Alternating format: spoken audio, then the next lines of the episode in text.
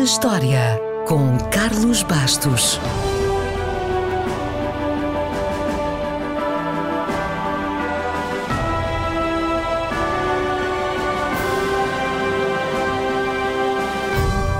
De acordo com a informação que chegou até nós, a ideia de criar um paraquedas partiu dos chineses. Já imaginava, não era? Durante a vida de Cristo, a milhares de quilómetros de distância, houve um chinês que teve a ideia, e deve ter achado que era uma boa ideia, de saltar de um penhasco e logo a seguir de uma torre, com a ajuda de uma espécie de guarda-chuva. Está-se mesmo a ver que a coisa não correu muito bem. Passados oito séculos, no Emirado de Córdoba, na Andaluzia, o muçulmano teve outra ideia. Chamava-se Abu al-Qasim Abbas ibn Firnas al-Takurini. Mas eh, vamos só chamar-lhe Ibn Firnas, para simplificar. Ibn Firnas, depois de pensar que a ideia de saltar de uma torre só com um guarda-chuva não era grande ideia, pensou que saltar de uma torre sim, mas com umas asas. Isso sim, era uma boa ideia. Felizmente para ele, a história acabou bem e, apesar da altura da torre, escapou quase por milagre com pequenos ferimentos. Nunca mais repetiu a façanha. Mas atenção, Ibn Firnas não era nenhum maluco. Ele projetou um relógio d'água, inventou uma maneira de fabricar vidro incolor, fez lentes para ajudar a visão, chamava-lhes pedras de leitura, desenvolveu um processo para cortar cristal de rocha, etc, etc, etc. Uma cratera na Lua foi batizada em sua homenagem, assim como o aeroporto Ibn Firnas, em Bagdá, e uma das pontes de Córdoba. Bem, foi um homem extraordinário, mas não inventou paraquedas. O primeiro projeto mais a sério foi criado na Renascença. Não aqui na rádio, mas em Itália.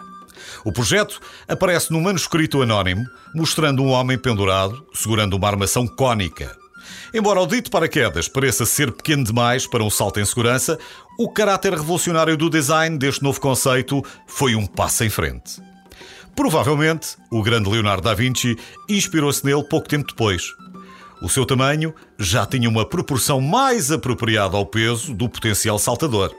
E Leonardo alterou a forma do paraquedas de cônica para piramidal.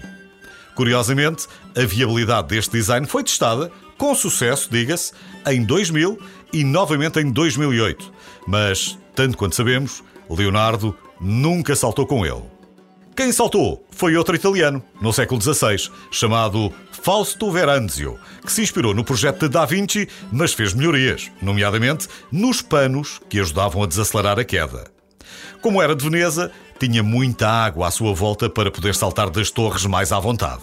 De Itália, saltamos para a França, onde dois séculos depois, o pai do paraquedas moderno foi inventado pelo Sr. Lenormand. Como os balões de ar quente estavam na moda, outro francês, Jean-Pierre Blanchard, demonstrou a utilidade dos paraquedas como medida de segurança. Bem, na verdade, quem fez a demonstração foi o seu cão. Mas pronto, ainda antes do século XVIII terminar, ele já fazia paraquedas de seda dobrada.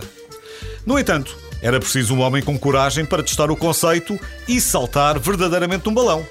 Isso aconteceu faz hoje 223 anos. André Jacques Gamerin foi o corajoso que fez o primeiro salto de paraquedas mil metros acima de Paris.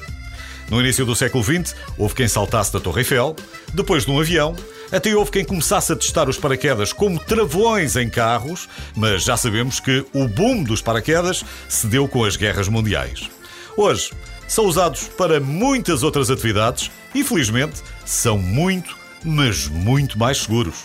Mesmo que, ocasionalmente, alguém tenha que lhe dar um empurrãozinho para saltar, caso lhe falte coragem.